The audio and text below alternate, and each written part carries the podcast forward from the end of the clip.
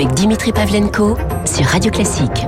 Bonjour Michel Onfray. Bonjour. Que dire à des jeunes de 20 ans sur le monde d'aujourd'hui? Vous leur avez écrit toute une série de lettres. Ça donne un livre qui paraît ces jours-ci chez Bouquin. Ça s'appelle L'art d'être français. Alors je vous propose d'en parler, mais dans la seconde partie de notre entretien, j'ai d'abord pioché dans les journaux quelques thèmes d'actualité sur lesquels je suis curieux d'avoir votre opinion. Pour commencer justement, euh, Guillaume Tabar parlait du Rwanda où s'est rendu Emmanuel Macron. Euh, les mots du président tels que relatés par euh, Guillaume Tabar, est-ce que ça vous paraît euh, comment dire, peser au trébuchet de manière intelligente cette idée d'une responsabilité de la France qui n'est pas non plus une culpabilité, une sorte de demi-repentance, si je puis dire. Ça vous conviendrait comme formule? Non, pas du tout, évidemment. Vous avez bien dit à un moment donné que c'était du Macron pur jus, pur sucre, et de fait, c'est complètement ça. C'est le en même temps. La porte est ouverte et fermée en même temps. Il fait jour et il fait nuit en même temps. Enfin, on voit bien le, le, hmm. le, le délire intellectuel que ça suppose. C'est-à-dire, on est responsable, on n'est pas responsable, on est coupable, on n'est pas coupable, mais on n'est pas responsable, mais pas coupable. Il y aurait des responsabilités, on ne dit pas lesquelles, on ne demande pas pardon, mais on aimerait bien être pardonné. Enfin, c'est un délire total, quoi. On n'est pas dans une dissertation de philo où il faudrait citer Paul Ricoeur ou Jean Kelevich sur la question du pardon. On est à l'endroit d'un peuple, on est en présence d'un peuple, on, on incarne la souveraineté nationale française et euh, on dit ou on ne dit pas. Et si hmm. on dit, on dit pleinement. Alors je vous demande pas, c'est pas une question euh, pour un historien, mais euh, en principe, vous, vous pensez que vous, sur cette, ces sujets-là de repentance à l'égard du passé colonial de la France, doit-on s'excuser ou pas? Est-ce que ça grandit une nation de reconnaître des fautes passées? C'est surtout que ça veut veut rien dire quoi. Enfin, ça n'a aucun sens. De, Jean Kelevitch disait très précisément quelles étaient les conditions du pardon. Il dit le pardon, ça suppose que des gens demandent pardon et ceux qui ont offensé et que ceux qui soient eux-mêmes offensés, qui ont été offensés, accordent leur pardon. Et il disait les nazis par exemple n'ont jamais demandé pardon et ceux qui auraient pu accorder leur pardon, à savoir les juifs qui ont été euh, détruits dans les camps de la mort, n'étaient plus en état évidemment d'accorder leur pardon. Dès lors, c'était devenu impardonnable. Et la réflexion de Jean Kelevitch est extrêmement intéressante. D'abord, elle est vraie. C'est-à-dire qu'il faut que les gens responsables et coupables demandent pardon et que les victimes demandent pardon. Mais qui demande aujourd'hui euh, pardon et au nom de quoi? Euh, Moi, je ne me sens pas responsable. Moi, j'ai des ancêtres vikings. J'ai eu des, il y a, il y a des onfrés qui étaient dans les, dans les combats de, de, Guillaume le Conquérant. Euh, je n'en tire aucune gloire en disant c'était formidable, ou alors il y a peut-être eu des salauds dans la famille et je n'en tirerai pas non plus de honte parce que je suis responsable de moi, coupable de moi, ce que je fais, ce que je dis. Mmh. Mais l'idée de dire je suis blanc, je porte toutes les misères, toute la misère blanche sur, le, sur les épaules, ou je suis noir et je porte toute la fierté noire sur mes épaules, ça n'a aucun sens. Mhm. On est responsable individuellement, euh, on est coupable individuellement, et le chef de l'État n'est pas euh, n'est pas un individu qui doit dire moi je, mhm. je, je viens demander pardon. Alors pourquoi à ce moment-là euh, ne pas revoir Vichy, revoir, revoir la guerre d'Algérie? Non, moi je pense qu'il y a la responsabilité, c'est François Mitterrand. Mhm. C'est quand même très clair. C'est pas la France, c'est François Mitterrand. Donc il faut distinguer. Il est quand même en position. Il est président de la République. Il est la, la voix de la France. Oui. Et il faut euh, faire ce distinguo de l'homme qui commet une erreur d'appréciation de la situation, euh, de ses fonctions de, de l'époque. Mais Mitterrand n'a fait que se tromper sur l'histoire. Je vous rappelle quand même que si vous prenez l'histoire de ce monsieur, sympathisant de la cagoule, mouvement d'extrême droite anti-républicain, putschiste, mais vraiment fasciste là pour le coup au départ, euh, descendant dans la rue pour manifester avec des antisémites, euh, se retrouvant vichiste, puis maréchaliste, puis girodiste, c'est-à-dire euh, euh anti-gaulliste, pendant la guerre d'Algérie responsable de, du ministère de l'Intérieur, puis du ministère de la Justice, euh, consentant à la décapitation d'un certain nombre de militants du FLN. Euh, c'est quand même ça, Mitterrand. Jusqu'à la fin, un personnage qui aura gardé euh, des amis parmi les pétinistes, les responsables des déportations, etc. Cet homme était toxique. Donc il y a un moment donné où mm. le, la, la, France, c'est pas Mitterrand. Il porte effectivement la souveraineté nationale, mais il commet une erreur. Erreur d'appréciation de la RDA, enfin des, des, des deux Allemagnes, de la réunification, erreur sur l'Union soviétique, erreur sur euh, Gorbatchev. Euh, il s'en vient, je, vous êtes trop jeune pour vous souvenir de ça, mais il sort de sa poche à la télévision une lettre en disant mais euh, Gorbatchev m'a écrit une lettre, la voici, il n'y a rien à craindre. Il y avait eu juste eu un putsch contre Gorbatchev qui était en train de mm. libéraliser, disons-le comme ça, l'Union soviétique. Alors il se dit que à propos du Rwanda, le fait que François Mitterrand euh, ait court-circuité euh, la, la, machine hiérarchique militaire française et maintenu une sorte de statu quo à la guerre de tout ce qui se passait là-bas. Donc cette responsabilité finalement qui engageait la, la, France était motivée par le fait que François Mitterrand craignait une chose avant tout à l'égard du Rwanda, c'était euh, de voir une influence britannique prendre le pas sur l'influence française là-bas. Il fallait à tout prix maintenir l'influence euh, de la France. Et ça, c'est une erreur d'appréciation, euh, selon vous, parce que finalement, ce choix qu'il fait à ce moment-là de fermer les yeux sur ce qui se passe au Rwanda est guidé par l'intérêt supérieur de la France. On est en plein paradoxe là. Non, c'est pas un De son point de vue, hein, bien sûr. Oui, oui, mais euh, il, il, a continué le colonialisme. François Mitterrand, ça me paraît évident, et c'est encore le cas aujourd'hui d'Emmanuel Macron. C'est-à-dire, nous avons une façon de considérer les pays africains qui relèvent du néocolonialisme.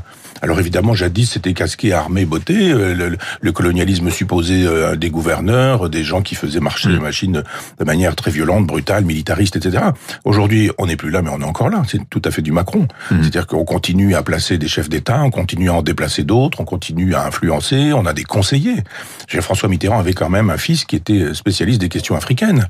Euh, J'ai vu un film il y a quelque temps où on disait à Mitterrand, euh, ça vous ça vous dirait de laisser votre nom dans l'histoire comme étant Mitterrand l'Africain?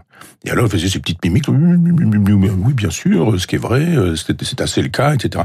Il avait l'air très content de lui en disant qu'il était l'Africain, mais il était l'Africain comme il l'était quand euh, il était ministre de l'Intérieur pendant la guerre d'Algérie, mmh. c'est-à-dire défendant la position coloniale et colonialiste. Euh, après tout, le Rwanda est un pays souverain. Moi, je suis souverainiste pour tous les pays pour tous les pays. C'est-à-dire que la France n'a pas à se dire euh, il y a de l'influence française, ou de, l'influence anglaise là-bas, et au prix d'un au prix d'un, génocide de presque un million de gens, on va pouvoir assurer la, la domination française là-bas. Mais au nom de quoi? Hmm. Alors aujourd'hui, nous sommes le 28 mai. Il y a 150 ans s'achevait la semaine sanglante mettant fin à la commune de Paris. Alors on reste dans la mémoire de la gauche, là en l'occurrence. Euh, c'est un événement majeur dans la mémoire de la gauche. Je disais, ça vous intéresse beaucoup. Vous avez d'ailleurs produit un texte il y a quelques, jours, quelques semaines, semaines de cela. Et il y a un débat important sur ce que fut en fait la commune. La commune. Vous le rappelez dans ce texte, vous dites, euh, pour Marx, c'était une erreur tactique de la classe ouvrière française qui serait en fait partie trop tôt. Euh, pour d'autres, la commune c'est le ferment révolutionnaire qui a en fait permis, en réaction, l'instauration euh, d'une république parlementaire pérenne, qui d'ailleurs fut dirigée par Thiers, son répresseur, euh, dès, dès, le, dont Thiers devint le, premier président. La mémoire de, de la commune aujourd'hui, qu'est-ce que ça vaut, qu'est-ce que ça pèse aujourd'hui, euh, Michel Onfray? Ah, moi, j'adore, si je puis utiliser le mot, mais la Commune beaucoup plus que la Révolution française. La Commune brûle la guillotine. La Révolution française euh, l'instaure comme un moyen de gouvernement. C'est pas du tout la même chose. Euh, la Révolution française, elle est faite par des intellectuels, des avocats, des écrivaillons, des poètes ratés euh, qui sont dans, dans le ressentiment. Mhm. Euh, il y, y, a les grands noms, prenez-les tous, Robespierre, Marat, Danton, etc. ce sont des intellectuels. Donnez-moi les grands noms de la commune, vous n'en aurez pas parce que c'est le peuple, parce que c'est la classe ouvrière, parce que ce sont les gens simples, les gens modestes, mm. qui disent juste à un moment donné, mais d'abord on va on va pas se laisser faire, on va pas laisser euh, l'Allemagne envahir la France, et puis ensuite mm. on a des propositions sociales à faire. Il y a un sursaut patriotique et un front populaire à vocation sociale. Absolument. Vous achetez tout, tout ce programme-là. Ah oui, ah oui, oui. Et, et d'ailleurs, quand on dit oui, les exactions de la commune, oui, il y a eu des exactions parce qu'il y a eu un moment donné où effectivement la gauche macronienne, je dirais, c'est-à-dire tiers, attaque la gauche populaire. Euh, c'est ça qui est problématique. C'est-à-dire que pendant très longtemps, moi j'ai cru que Thiers c'était le méchant versaillais de droite, pendant que la commune c'était les, les, pauvres gens de gauche que la droite massacrait, etc. alors là, j'ai 14-15 ans, c'est comme ça qu'on nous enseigne les choses. quoi. Mhm. Et puis quand vous travaillez par vous-même et que vous allez voir et que vous lisez, parce qu'ils ont quand même beaucoup écrit, les, les, les anciens communards, vous vous apercevez que c'est pas du tout ça, que, que c'est la gauche euh, qu'on dirait libérale aujourd'hui qui tape sur la gauche populaire. Euh, Thiers est un homme de gauche, Gambetta, Jules Ferry, etc. Ce sont tous des, des gens de gauche. Clémenceau, qui au départ, c'est pas si simple que ça la position de Clémenceau pendant la Commune. Euh, ce sont des, ce sont des gens qui tapent sur le peuple en disant mais euh, la démocratie, c'est la représentation. C'est-à-dire votez pour vos députés et taisez-vous. On voit ce que ça donne aujourd'hui. Hein. Euh, D'une certaine manière, la commune, c'est un peu les gilets jaunes.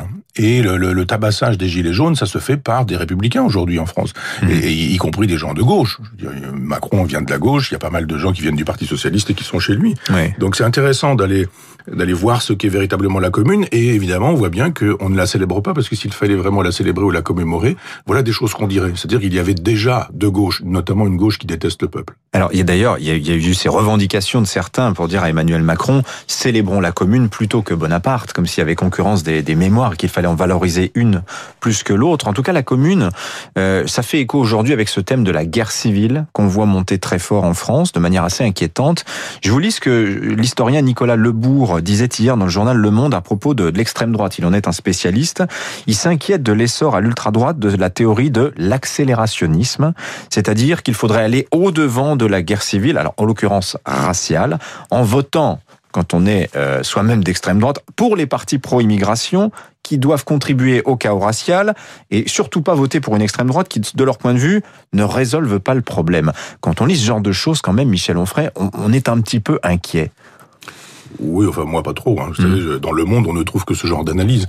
Je trouve que les gens qui nous disent... il y a un côté épouvantail, évidemment, hein, à, montrer ce genre d'idée. L'extrême droite, enfin soyons sérieux. Je veux dire, il faut, il faut une définition historique de l'extrême droite. il faut lire. Je, je raconte ça dans, dans, dans, dans, ce livre, là, l'art d'être français. Moi, j'ai relu euh, les décombres de Rebatté. J'avais lu 174 au moment où c'était paru en, aux éditions Jacques Pauvert, et puis j'ai relu il y a quelques temps, mais aux éditions pour que le coup bouquin la fond. Et là, c'était une édition qui n'était pas expurgée. Et là, on voit ce qu'est vraiment l'extrême droite. C'est une doctrine qui est euh, militaire, paramilitaire, qui est violente, qui descend dans la rue, qui pense que la démocratie doit être abolie, que la République doit être abolie. On, on, on tue des gens quand on est euh, d'extrême droite. On estime que la violence est nécessaire pour faire accoucher l'histoire, etc., etc. On est antisémite, euh, on est contre les francs-maçons, on est contre la plutocratie, les juifs qui possèdent le, monde, etc., etc. C'est ça l'extrême droite.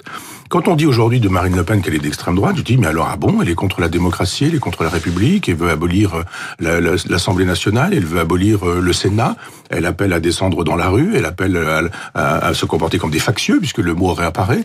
C'est-à-dire que dans le temps, euh, dans, le temps, l'extrême droite avait des, cannes épées et, et, tailladait les jarrets des chevaux pour que les, policiers tombent. Alors on se dit mais c'est ça que veut l'extrême droite, c'est-à-dire euh, attaquer, euh, attaquer la police. Qu'est-ce que c'est que ce délire?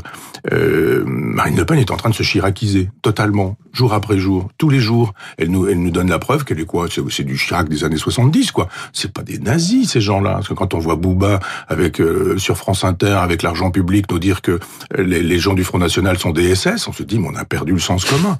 Donc euh, Bouba est pas très fin et on est un peu plus fin au monde, mais on dit la même chose globalement. La même chose se trouve dit par euh, des rappeurs un peu décérébrés et puis des analystes politiques dans, dans Le Monde ou dans Libération qui nous disent il n'y a pas de guerre civile. Le problème c'est pas de savoir si la guerre civile va arriver, elle est déjà là. Il y a des endroits en France où on ne peut pas mettre les pieds. Il y a des endroits où on se fait caillasser, tabasser. Il y a des endroits où on se fait violer aujourd'hui. On les entend pas, les féministes, quand il s'agit de dénoncer les viols de femmes dans des quartiers où les gens fonctionnent au, crack. Là, d'un seul coup, on se dit, il n'y a plus de problème. S'il y a un fascisme, il est de gauche aujourd'hui. Ce racialisme-là, ce, cette, cette, façon de, de, de, compter les points à partir du fait qu'on est blanc, qu'on est noir, qu'on est héritier du colonialisme qu'on est héritier de, de décoloniser, etc. Mmh. C'est ça qui, qui, ressemble à un nouveau fascisme. Transition toute trouvée, Michel Onfray, pour aborder justement, entrer dans votre livre, L'art d'être français, qui paraît ces jours-ci chez Bouquin. On marque une courte pause dans notre entretien et on revient dans quelques minutes.